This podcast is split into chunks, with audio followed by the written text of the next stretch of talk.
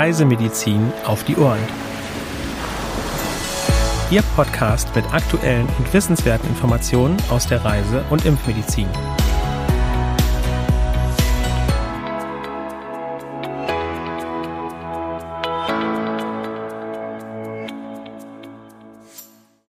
Wir heißen Sie herzlich willkommen zu einer neuen Folge Reisemedizin auf die Ohren am Mittwoch, dem 30.11.2022. Auch heute berichten Ihnen wieder meine Kollegin Dr. Sandra Wittek und ich, Helena Schmidt, über interessante Themen aus der Reisemedizin. Ich begrüße Sie ebenfalls ganz herzlich. Helena, welche Meldungen haben wir denn in dieser Woche für unsere Zuhörerinnen und Zuhörer? Ja, wie so häufig erreichen uns auch in dieser Woche wieder Meldungen zu Dengue-Fieber. In Mexiko wurden seit Anfang des Jahres bereits mehr als 48.000 Verdachtsfälle verzeichnet. 29 Menschen sind verstorben. Besonders betroffen ist die Yucatan-Halbinsel. Im Vergleich zum Vorjahreszeitraum haben sich die bestätigten Infektionen und die Todesfälle landesweit etwa verdoppelt. Und eine weitere Dengue-Meldung kommt aus dem Sudan. In diesem Jahr wurden mit 1430 bestätigten Infektionen und neun Todesfällen landesweit die höchsten Fallzahlen seit zehn Jahren registriert. Die Behörden und die WHO gehen von einer hohen Dunkelziffer nicht registrierter Fälle aus. In den Bundesstaaten Nordkurdufan, Norddarfur und Weißer Nil wurden erstmals Infektionen nachgewiesen. In der letzten Regenzeit war es zu starken Regenfällen mit Überschwemmungen gekommen. Und wenn Sie regelmäßig unseren Podcast verfolgen, dann wissen Sie bereits, dass zum Schutz vor Denguefieber guter Mückenschutz das A und O ist. Und wir bleiben im Osten Afrikas. In Kenia besteht landesweit ein Risiko für Durchfallerkrankungen. Mit lokalen Cholera-Ausbrüchen ist weiterhin zu rechnen. Ausgehend von einer Hochzeitsfeier sind seit Oktober in neun Countys etwa 570 Menschen erkrankt und 15 verstorben. Betroffen ist auch die Hauptstadt Nairobi. Bitte achten Sie auf eine sorgfältige Hygiene. Weitere aktuelle Meldungen finden Sie unter www.crm.de/aktuell. Im CRM-Fachwissen für diese Woche geht es um ein Thema, das unter Reisenden sehr verbreitet ist, nämlich um Jetlag, auch Zeitzonenkater genannt. Wenn bei Zeitzonensprüngen unsere innere Uhr aus dem Takt gerät, dann sind wir müde, gereizt und lustlos. Und das verdirbt vielen Urlaubern natürlich die ersten Ferientage. Sandra, was passiert denn eigentlich genau bei einem Jetlag und was kann man denn tun, damit er milder ausfällt? Bei einem Jetlag gerät der 24-Stunden-Rhythmus des Menschen aus dem Takt. Dazu gehört nicht nur das Schlaf-Wach-Verhalten. Unsere innere Uhr hat auch Einfluss auf andere Körperfunktionen. Von Blutdruck und Puls über Appetit und Verdauung bis hin zu Körpertemperatur und Hormonausschüttung. Welche Folgen Veränderungen des Tagesablaufs haben können, spüren manche Menschen bereits bei der Zeitumstellung im Frühjahr und im Herbst, und da geht es nur um eine Stunde. Die Faustregel lautet, pro Zeitzone braucht der Körper einen Tag, um sich an die Zeitumstellung zu gewöhnen. Je weiter entfernt das Reiseziel also ist, umso länger dauert die Anpassung an die Ortszeit am Urlaubsort. Und du hast es ja gerade schon angesprochen, Helena, ein Jetlag kann sehr unangenehm sein. Neben Müdigkeit und Schlafproblemen sind Kopfschmerzen, Erschöpfung, Leistungsschwäche oder Übelkeit die am meisten verbreiteten Symptome eines Jetlags. In der Regel sind Auswirkungen bei einem Flug in Richtung Osten stärker als bei einem Flug in Richtung Westen. Im letzteren Fall verlängert sich der Tag, was unserer inneren Uhr eher entgegenkommt. USA-Touristen dürften sich der neuen Zeit am Urlaubsort also rascher anpassen als zum Beispiel Asienreisende. Beide können aber vor Beginn der Ferien schon einiges tun, um die Folgen des Jetlags möglichst gering zu halten.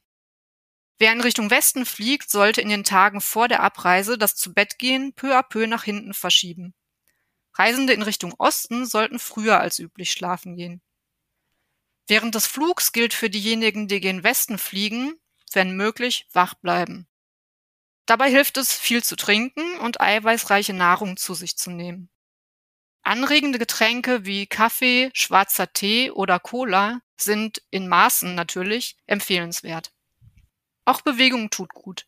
Aufstehen, sich die Beine vertreten, Yoga, einfache gymnastische Übungen. Ostreisende dagegen sollten versuchen, im Flugzeug zu schlafen. Kohlenhydratreiche Kost unterstützt dabei das Schlafbedürfnis. Auch Entspannungstechniken oder autogenes Training sind hilfreich. Viele Übungen lassen sich vor dem Urlaub rasch einüben. Anders Alkohol. Experten raten allen Flugreisenden darauf zu verzichten. Alkohol wirkt im Flugzeug stärker als auf der Erde und trocknet den Körper zusätzlich aus. Weiterhin sollten Urlauber schon im Flugzeug ihre Uhr auf die Zeit am Ferienort einstellen, um sich gedanklich auf den neuen Rhythmus einzustellen. Vor Ort ist erst einmal möglichst viel Ruhe und Erholung angesagt, damit sich der Körper anpassen kann. Sonne und viel Tageslicht helfen bei der Umgewöhnung. Gut ist es auch, wenn Reisende direkt den Tagesrhythmus des Urlaubsziels übernehmen, also Essen und Schlafen zu den ortsüblichen Zeiten. Jüngeren fällt die Umstellung meist leichter als über 60-Jährigen. Auch Menschen, die im Alltag einen sehr geregelten Tagesablauf haben, leiden oft stärker unter einem Jetlag als andere. Schlafmittel oder die Einnahme des Hormons Melatonin, das den Schlaf fördert, empfehlen Fachleute wegen möglicher Nebenwirkungen nicht oder nur in ganz besonderen Fällen, etwa wenn Geschäftsreisende innerhalb kurzer Zeit mehrfach die Zeitzone wechseln. Kurzurlauber dagegen, die für nicht länger als fünf Tage ein weit entferntes Reiseziel ansteuern, sollten am besten ihren gewohnten Tagesablauf einfach beibehalten. Mit diesen Tipps sind Sie für Ihren nächsten Langstreckenflug bestens vorbereitet. Auch diese Woche haben wir wieder eine Ankündigung aus der CRM Fortbildungsabteilung. Sandra, kannst du uns nähere Informationen dazu geben? Ja, das mache ich sehr gerne.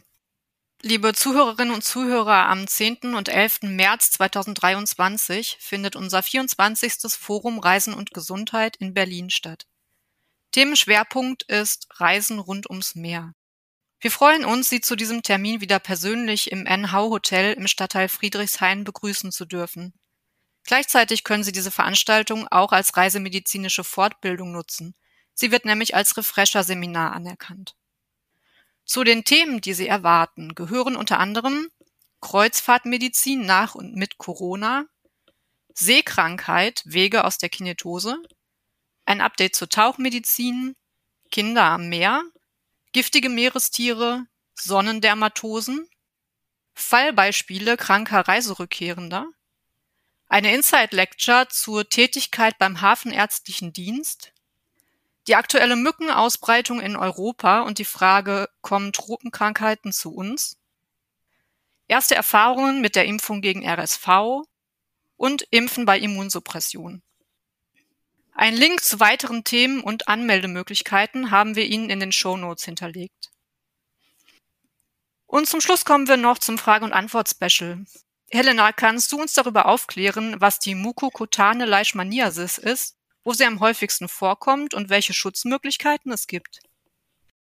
Ja, die mukokutane Leishmaniasis wird durch Protozoen verursacht, die durch Sandmücken übertragen werden. Die Erkrankung beginnt, wie eine kutane Leishmaniasis, zunächst mit einem oberflächlichen Hautgeschwür. In der Folge kommt es durch Streuung zu einem Befall des Nasenrachenraums, wobei hauptsächlich die Nasenschleimhaut betroffen ist, seltener Mundschleimhaut oder Rachen. Frühe Anzeichen der Erkrankung sind beispielsweise Nasenbluten sowie eine erschwerte Nasenatmung. Im weiteren Verlauf kommt es zur Zerstörung des umgebenden Gewebes. Circa 90 Prozent aller Fälle von Mucokutaner Leishmaniasis stammen aus Brasilien, Peru und Bolivien. Die übertragenen Sandmücken sind dämmerungs- und nachtaktiv, daher bietet das Schlafen unter einem am besten besonders engmaschigen Moskitonetz Schutz. Da Sandmücken im Allgemeinen nicht höher als zwei Meter fliegen können, ist auch eine Unterkunft in höheren Stockwerken empfehlenswert. Ja, vielen Dank, Helena, für diese Informationen. Liebe Zuhörerinnen und Zuhörer, damit sind wir am Ende der heutigen Folge angelangt. Schön, dass Sie wieder mit dabei waren.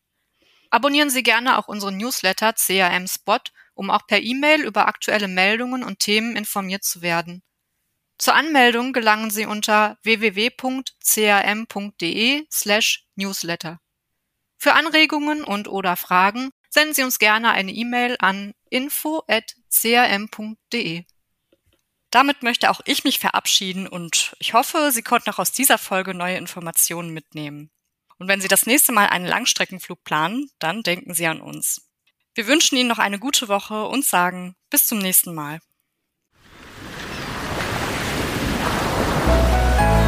Dieser Podcast ist eine Produktion des CRM, Zentrum für Reisemedizin.